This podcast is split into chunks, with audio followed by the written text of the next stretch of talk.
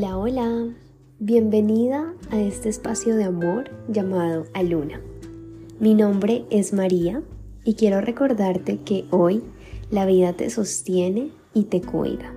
Además, te regala la oportunidad de empezar de nuevo cuantas veces sea necesario. Espero que disfrutes de este encuentro, te sientas cómoda y conectes unos minutos con tu corazón.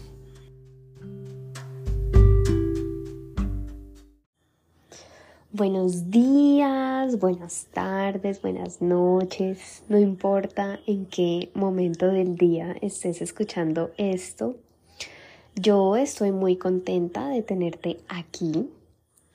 El día de hoy quiero compartirte algo que he venido aprendiendo y consiste en el arte de saber estar. Entonces, ¿qué es eso?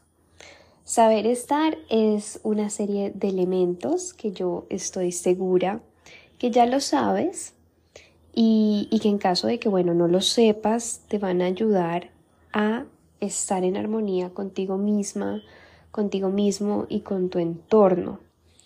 Puesto que también son elementos muy útiles para abordar cualquier situación con cualquier persona. Entonces, el arte de saber estar es simplemente como tu presencia, lo que transmites y lo que eres es impecable. Si tú estás aquí escuchándome, yo sé que eres alguien que está interesado o interesada en crecer que eres una persona que está atento en cómo poder ser una mejor persona cada día. Y justamente de esto se trata el arte de saber estar. El arte de saber estar es ser impecable contigo, con tus palabras, con tus gestos, con tus acciones. Saber estar es el reflejo de los valores y de los principios que tienes.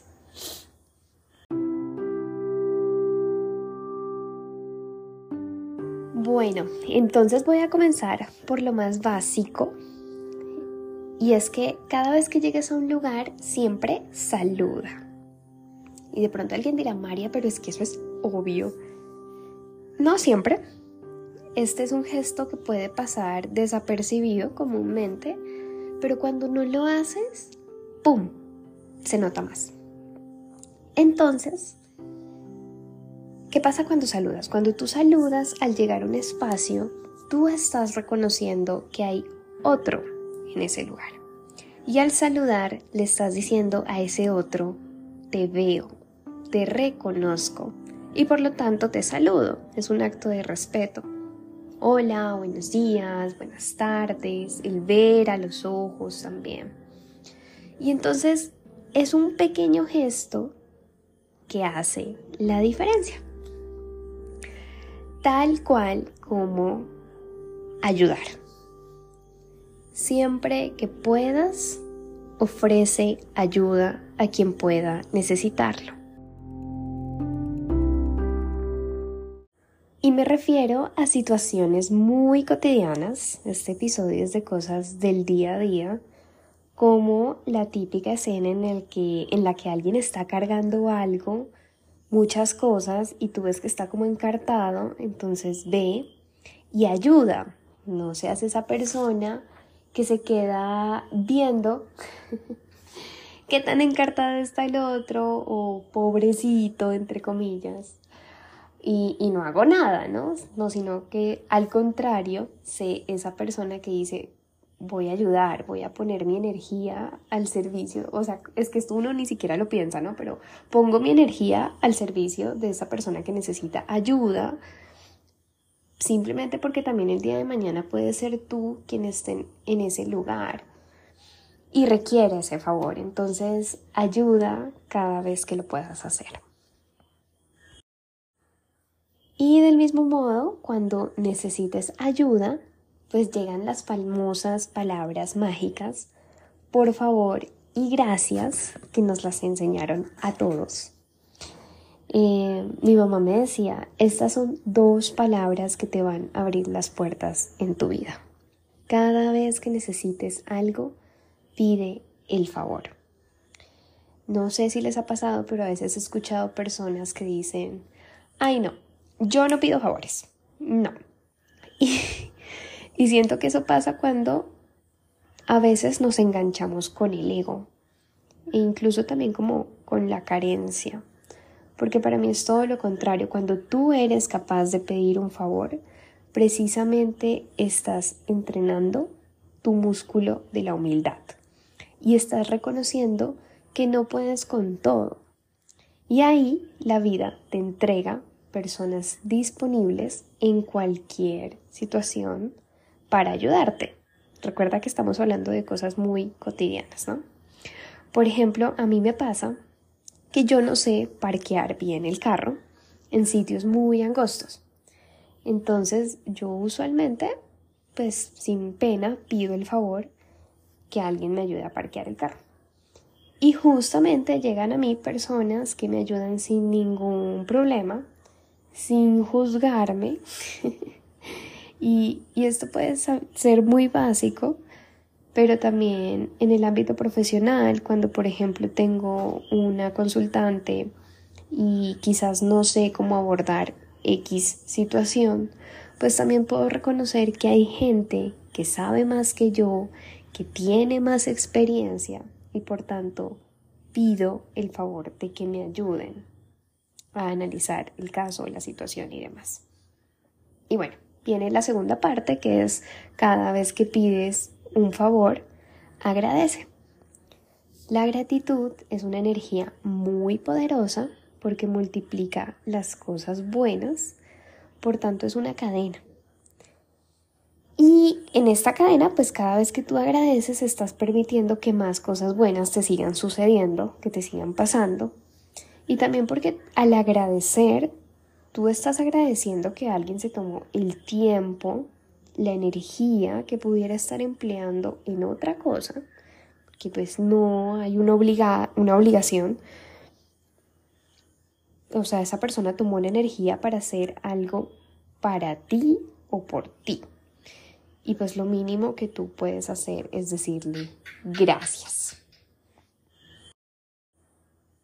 Ojo, a veces esto lo hacemos con extraños y damos por sentado a nuestros seres queridos. En lo cotidiano, dale las gracias a tu pareja, mi amor, gracias por este gesto, a tus amigas, a, tus padres, a tus hermanos, a con quien vivas, a con quien compartas. Gracias por tenerme en cuenta, gracias por ayudarme en X situación. O simplemente dile gracias. Cada vez di gracias. Bueno, entonces dentro de esta serie de actos que implican para mí el saber estar, caben cosas muy simples, como por ejemplo cuando tú vas a salir por una puerta y alguien viene detrás de ti, pues no le cierres la puerta en la cara. no permitas que se cierre la puerta de nadie sin retenerla. Es, es solo el gesto de abrir la puerta o sostenerla a quien viene detrás de ti. O al revés, cuando tú vas a entrar a un lugar y alguien está saliendo, como por ejemplo un ascensor, permite que la persona primero salga y luego tú entras. Cosas muy, muy chiquitas. O por ejemplo, estás haciendo una fila, pues respetemos la fila. No seas la persona que se mete en la fila, sino que espera tu momento. Y espera tu momento implica para todo. A veces estamos en alguna reunión o en algún evento y de repente alguien está repartiendo algo y tú vas de una como a traer lo tuyo cuando te das cuenta de que pues esa persona va uno por uno entregándole algo que de todas formas te va a llegar. Entonces como que calma, espera tu momento. Esperar el momento de reconocer que hay alguien antes de ti que también está esperando su momento. Entonces si tú te metes, si tú te atraviesas en, el camino del otro, pues estás siendo irrespetuoso. Bueno, vas viendo cómo este episodio consiste, como te dije al principio, en pequeñas cositas que me permiten tener una mejor interacción o convivencia con los otros. Y yo quiero decirte algo, y es que yo no soy una experta en esto. Yo lo practico y eso quiere decir que yo intento que cada vez esto esté más interiorizado en mi actuar. Pero, por ejemplo, hay una cosa que a mí me cuesta mucho y es el no interrumpir a las personas mientras hablan. Eh, y sí, pues a mí eso me parece curioso porque estudié psicología y en psicología te, te enseñan a poder escuchar a los demás desde muchas formas. Eh, y siento que mientras estoy en consulta lo logro hacer, pero fuera del consultorio en mi cotidianidad, a mí me cuesta, me cuesta no interrumpir a los otros y usualmente cometo ese error. Entonces cuando el otro está dando una idea súper clara, yo en mi afán me lanzo antes de que esa persona termine de hablar y voy con lo mío y voy diciendo lo que pienso y lo que creo y, pues estoy interrumpiendo al otro y termina siendo súper irrespetuoso. Entonces, pues en lo que yo he reflexionado sobre, sobre este interrumpir, pues he logrado pensar que, que el interrumpir es una consecuencia de precisamente no escuchar, porque no estoy atenta a lo que en realidad el otro me está diciendo, sino que estoy en el afán por dar mi punto de vista como si eso me garantizara o como si el propósito de la conversación fuera que yo quisiera tener la razón. Y, y pues, y pues no. Entonces, cuando yo interrumpo, pues en realidad me estoy perdiendo del gran pequeño acto. Ah, no, del pequeño gran acto, que es la escucha. Y cuando tú escuchas a los otros con, lo con todo lo que el otro te está diciendo, incluso con su cuerpo. No sé si te has dado cuenta que a veces nuestro cuerpo pues habla mucho más que nuestras propias palabras. Entonces esto yo lo conecto al siguiente gesto que es como pone atención a lo que tú también transmites con tu cuerpo y no hagas sentir mal a alguien con tus gestos. Incluso pues muchas veces no nos damos cuenta, pero juzgamos con la mirada o torcemos la boca o cuando le estamos hablando a alguien de pronto nuestro cuerpo va para otro lado y no estás como en completa presencia frente al otro. Y, y créeme que es, o sea, esto pasa desapercibido, pero, pero estar presente para el otro hace, hace una diferencia. Siguiendo con todo lo que puede ser parte de saber estar es hacer que tus acciones valgan tanto como tus palabras. Y esto quiere decir que seas una persona que lo que dice lo cumple. Si tú te comprometiste a llevar algo a una reunión, a tener una cita, de paso, sé puntual. Ese es un gesto maravilloso. El punto es que los demás te puedan reconocer a ti porque tus promesas son reales y eso es ser impecable, contigo. Por ejemplo, en la energía del dinero, que es necesario aprender a manejarla y a cuidarla, paga siempre tus deudas. Creo que uno vive intranquilo cuando tienes cosas que no son tuyas y lo más respetuoso con el otro es que tú regreses cuanto antes aquello que te han prestado. Y esto aplica para cualquier cosa, no solo con el dinero un libro, un accesorio, una prenda de, vestir, etc., pues devuélvelo tan pronto como sea posible y si se te daña, pues porque puede pasar, reponlo o si te lo gastas, también reponlo. Es decir, entrega las cosas mejor de como te las pasaron o en el mejor estado posible.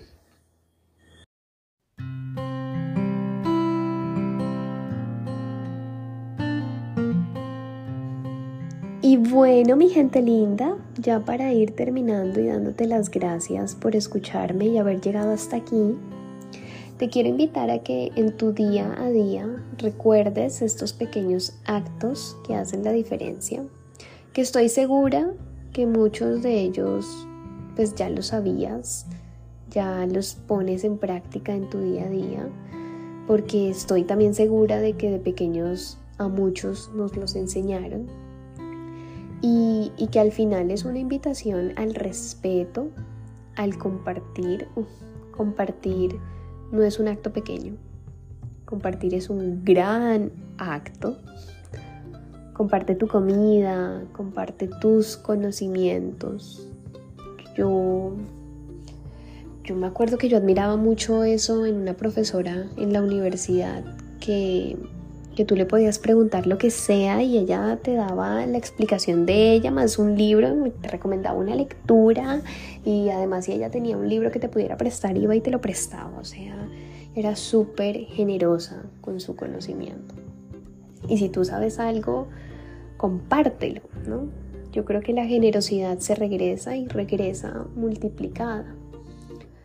Cuando, cuando hables, cuando hables puedes hacerlo sin gritar, gritar no te va a dar la razón. Cuando discutas, porque las discusiones y los conflictos son parte de la vida, cuando lo hagas aprende a hacerlo y entonces después de discutir, admite tus errores y pide disculpas. El corazón se siente aliviado con estos dos gestos. Me gusta esa palabra porque es como, uff, como como que respira un poquito, siente alivio. En los dos actos, es decir, cuando, cuando eres tú el que admite un error y pides perdón por eso, tanto como cuando el otro es quien admite que cometió de pronto una falla y te pide perdón. Porque cuando hay esos dos gestos es como si se formara un puente entre las dos partes y ahí pues permite que nos encontremos desde otro lugar, que es la reconciliación. Entonces soluciona, soluciona los problemas, soluciona los malentendidos, no, no dejes como cosas inconclusas y en lo posible pues no vuelvas a cometer el mismo error o una falta de respeto si la tuviste.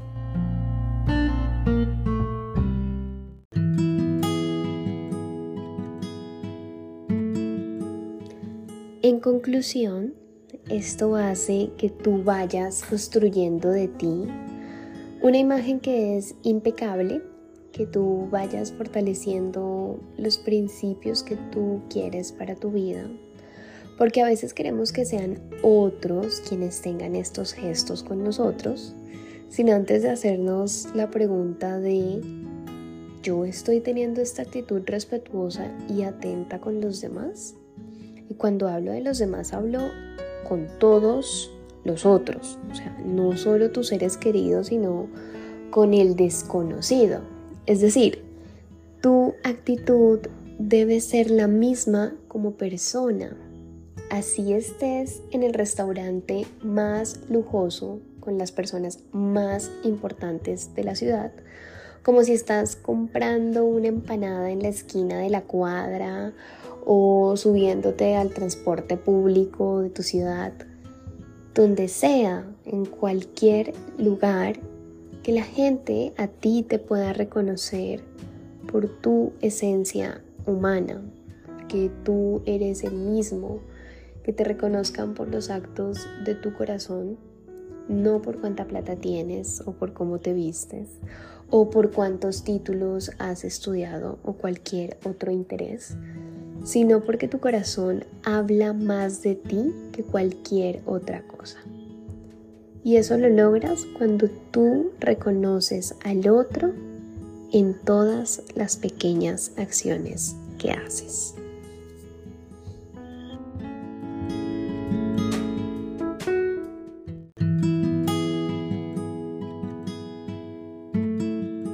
Y bueno, espero que hayas disfrutado de este espacio tanto como yo.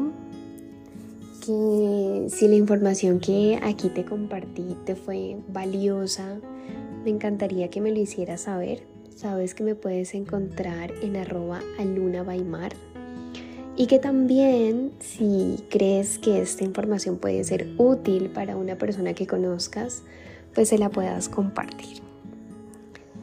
Te deseo que tengas un lindo resto de día y nada, te mando un abrazo.